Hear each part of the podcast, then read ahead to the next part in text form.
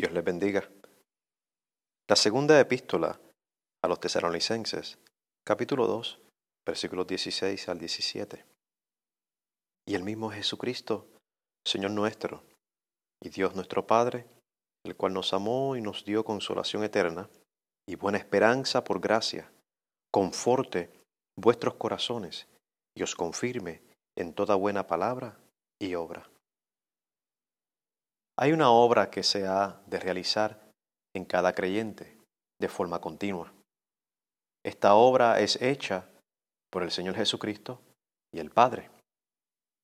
Esta obra continua va envuelta en el amor de Dios y en su gracia.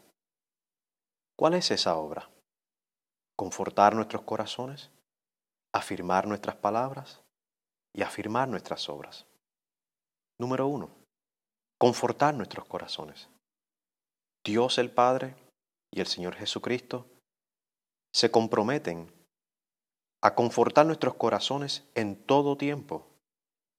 No importa la circunstancia que estemos pasando, no importa cuán triste nos sintamos, no importa cuán bajos de ánimo estemos, ellos han prometido confortar nuestros corazones por causa de su amor para con nosotros por causa de su gracia para con nosotros. También se han comprometido a afirmar nuestras palabras. ¿Qué palabras? Número uno, el Evangelio que compartimos con los demás, que lo podamos compartir en el poder del Espíritu Santo, la promesa que Él nos dio, de empoderarnos a cada uno de nosotros y poder ser buenos testigos. Y en este testimonio que damos con palabras, el Señor se compromete hacer una obra en aquellos que nos escuchan. Toda buena palabra que salga de nuestra boca también va a ir confirmada por el Señor, porque nuestras palabras van a ir en conformidad al Evangelio. Y por último, nos afirmará en toda obra, todo lo que hagamos, sea para la gloria de Dios. Todo lo que hagamos, sea para el gozo de otros y también el nuestro.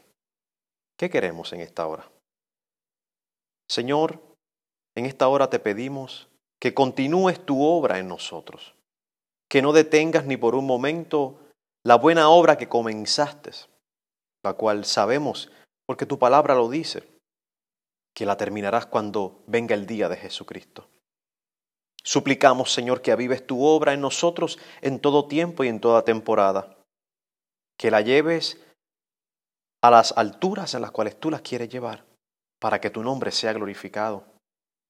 Queremos que tú, oh Dios, puedas ser glorificado a través de nuestras palabras, cuando testificamos del Evangelio de Jesucristo, cuando compartimos las buenas nuevas de salvación con aquellos que se pierden, cuando compartimos las buenas nuevas también con nuestros hermanos, porque les afirma, porque les conforta, porque les ayuda en la fe, les ayuda en su caminar diario. Mi Señor, queremos que también afirmes nuestras obras.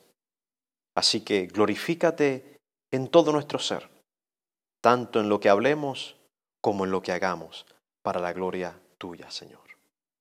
Amén.